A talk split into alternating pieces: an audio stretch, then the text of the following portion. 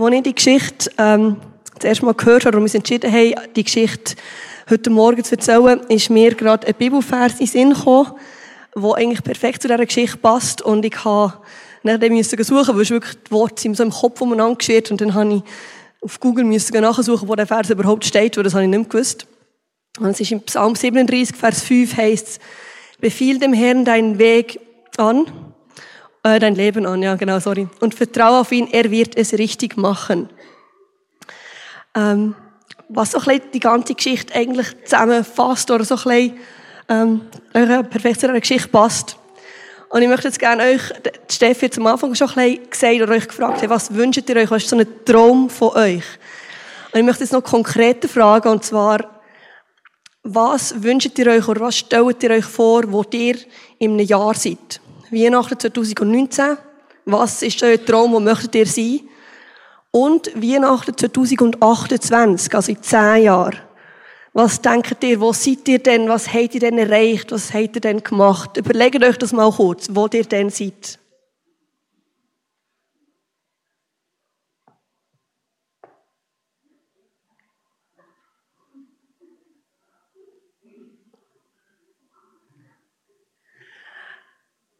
Als ich etwa in der fünften oder sechsten Klasse war, hat unser Lehrer uns ähm, etwas Ähnliches gefragt. Und zwar hat er gesagt, im Jahr 2015 werden ihr 30 sein. Und das ist dann so weit weg gewesen. 2015, hey, das ist ewig weit weg gewesen. Und ich gesagt, schreibt euch auf, wo ihr denn seid. Was ihr denn erreicht habt. Und ich kann mich wirklich sehr gut erinnern, was ich aufgeschrieben habe. Ich habe es jetzt mitgebracht. Und zwar habe ich gedacht, ich bin dann Krankenschwester. Ich bin verheiratet mit einem natürlich gut aussehenden Arzt. Man könnte vielleicht erkennen, ähm, es ist George Clooney. Er hat in der berühmten Fernsehserie, Ärzteserie mitgespielt, die ich sehr gerne habe geschaut. Vielleicht hat es ein bisschen Zusammenhang. Ähm, wir haben äh, zwei Kinder und wohnen in einem schönen Haus, ein bisschen außerhalb von einer Stadt, in einem schönen Quartier, ruhig natürlich, in der Nähe vom Spital, wo mein Mann arbeitet. Und ich tue auch so temporär einfach so ein bisschen mit ihm zusammen arbeiten und uns geht's gut und wir haben ein schönes Leben. Jetzt 2015 ist vor drei Jahren und äh, ja, von dem ist eigentlich nichts in Erfüllung gegangen. Ich bin geheiratet, nicht mit einem gut aussehenden Arzt, sondern mit einem gut aussehenden Stromer, aber äh, ja, natürlich hat sich der Traum, äh, die Träume ein bisschen verändert. Äh, schon in der Bett kann ich nachher nicht mehr Krankenschwester werden. Ähm, gewisse Träume sind aber geblieben. Heiraten, Familie, vielleicht mal ein eigenes Haus. Und äh, so geht es uns doch allen. Wir haben, wenn wir jung sind, mal Träume und überlegen uns das, aber auch wenn wir älter sind. Jetzt möchte ich heute Morgen nicht über meine Träume reden, sondern ich möchte über äh, zwei junge Menschen aus der Bibel reden, die auch Träume hatten, die sich auch haben wie ihr Leben aussehen soll. Und ich fange an mit einem jungen Mann. Der junge Mann war ein sehr anständiger, ein normaler junger Mann, ähm, Handwerker.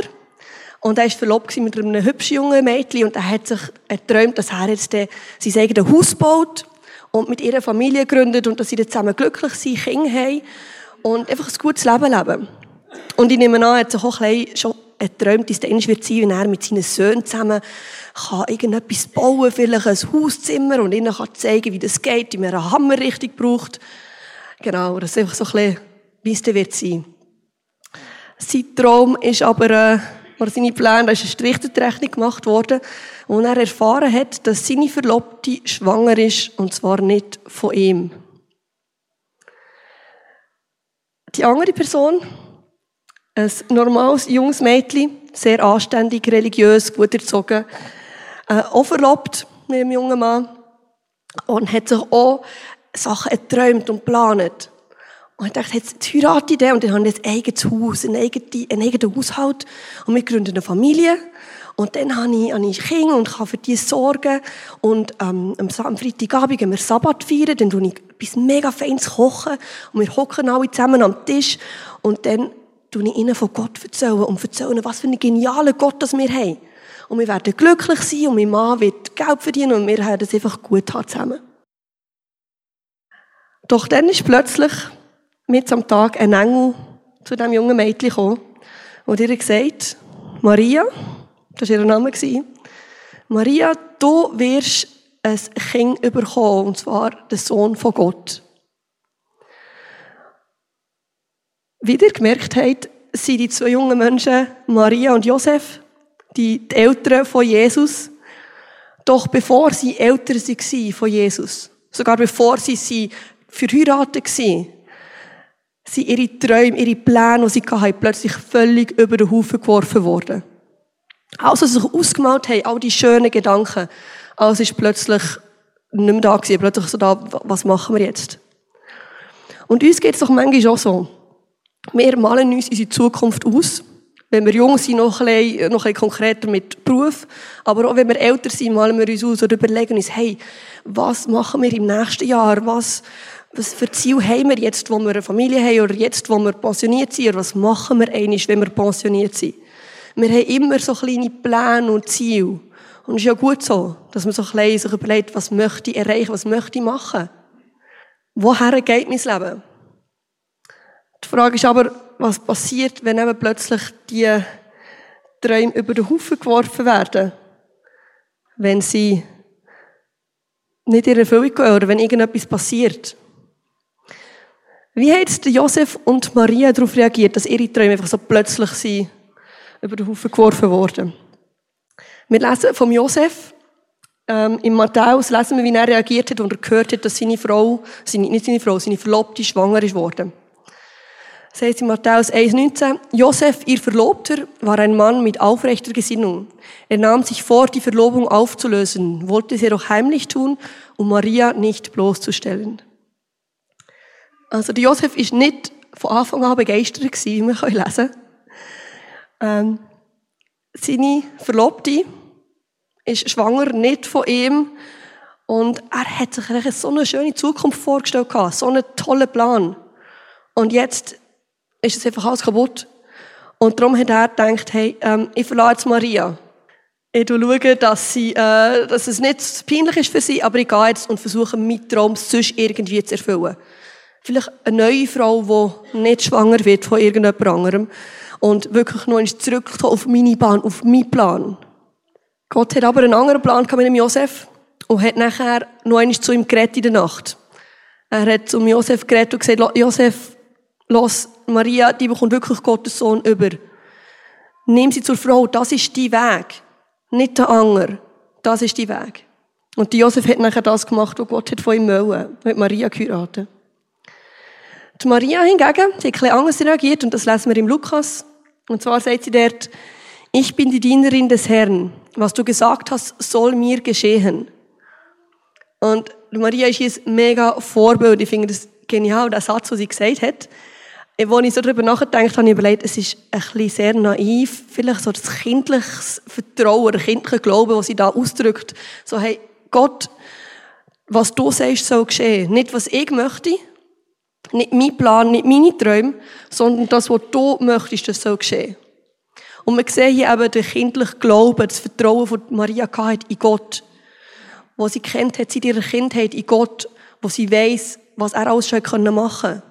Sie hat all die Geschichten gehört, die im Alten Testament stehen, wo Gott hat das Volk Israel, ihr Volk hat aus Ägypten befreit, hat die Wüste durchgebracht.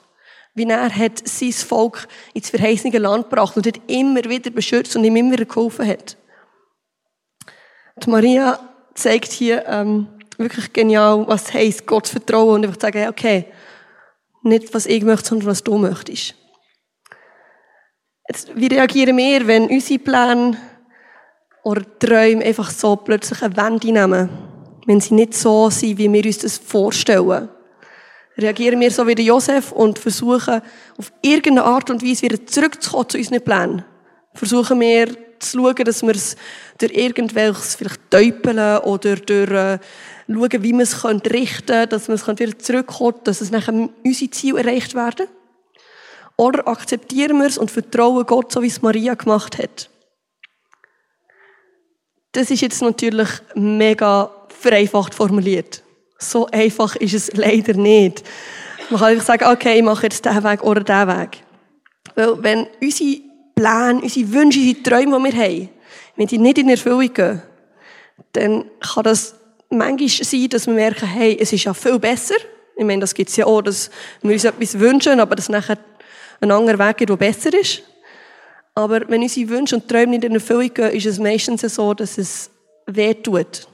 Dass wir uns etwas erhofft haben, dass wir uns eine gute Beziehung gewünscht haben, dass wir uns eine Familie gewünscht haben, ein eigenes Haus, einen guten Job. Ohne Krankheit alt werden. Und dass das einfach nicht so ist. Und das tut weh, wenn das nicht passiert. Und man braucht Zeit, bis man das wirklich akzeptieren kann. Bis man kann sagen ja, es ist jetzt halt einfach so. Sagen, okay, Gott, du hast jetzt einen anderen Plan. Und in diesen Situationen stellt sich eben nachher die Frage, vertrauen wir Gott? Vertrauen wir Gott so sehr, wie es Maria und schlussendlich auch Josef gemacht haben? Vertrauen wir darauf, dass er es wird gut machen, wie wir es im Vers gelesen haben, dass er es wird richtig machen, unser Leben. Maria und Josef haben ihr Leben schlussendlich ganz Gott hergegeben und gesagt, hey Gott, ähm, unser Leben, unsere Pläne geben wir ganz dir her, mach du mit dem, was du möchtest. Wir vertrauen darauf, dass du es richtig machen Und sie gewusst, dass Gott das wieder richtig machen. Sie haben ihm vertraut, weil sie ihn kennt haben. Sie haben, oder Josef und Maria, wie ich schon erzählt habe, haben gewusst, was für einen Gott das sie haben. Dass er ein grosser, genialer Gott ist, der Grosses machen kann wo ein Meer teilen kann, dass das Volk Israel trockenen Fußes durchgehen kann, kann Essen vom Himmel schicken, kann Kranke heilen, kann Tote wieder zum Leben auferwecken. Sie gewusst, was für einen grossen Gott das sie haben. Und sie gewusst, dass der Gott, der kann es richtig machen. Es ist nicht so, dass es nachher einfacher wird. Ich denke, wenn wir die Weihnachtsgeschichte lesen, denken wir häufig, ah ja, nachher waren sie eine schöne Familie mit einem Baby und dann ist es ihnen gut gegangen. Das war eine riesige Blamage für Maria, dass sie schwanger war, ohne verheiratet zu sein, und für Josef, dass sie nachher geheiratet hat. Sie haben nicht ein einfaches Leben gehabt, wo sie nachher ein eigenes Kind hatten. Es war sicher nicht einfach nachher auch zu sehen, wie Jesus, was er alles gemacht hat, und nachher die Eltern von Jesus, wo er am Kreuz gestorben ist. Und Gott sagt nicht, du wirst ein einfaches Leben haben, aber er sagt, dass er wird da sein und dass er wird für uns sorgen. Er wird es richtig machen, er wird für uns ähm, sorgen, wie ich schon gesagt habe. Es lohnt sich, auf ihn zu vertrauen. Und der Vers hat der David geschrieben, im Alten Testament, in den Psalmen. Aber ich bin mir sicher, dass Maria und Josef den Vers genau so unterschreiben könnten.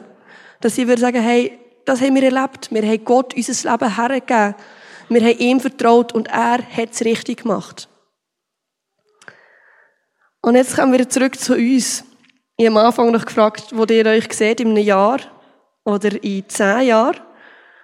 Und äh, wir werden jetzt das Musikstück hören zum äh, Übergang. Und ich möchte euch bitten, dass ihr euch während dem überlegt, was ist, wenn jetzt meine Pläne vielleicht doch nicht die sind von Gott. Wenn das, was ich mir jetzt ausgemalt habe, und mir geträumt habe, wenn Gott einen anderen Weg hat. Vertraue ich Gott? Bin ich bereit dazu, seinen Weg zu gehen? Vertraue darauf, dass er es wieder richtig machen, wie es in diesem Vers heisst. Vater im Himmel, ich möchte dir danken für diesen Morgen. Danke vielmals für die Geschichte von diesen Bäumen, wo wir sehen, dass du da bist, in unseren Träumen, in unseren Wünschen, in unseren Plänen. Auch wenn es nicht so wird, wie wir es uns vorgestellt haben. Ich danke dir, dass du ein grosser Gott bist und dass wir auf dich dürfen vertrauen.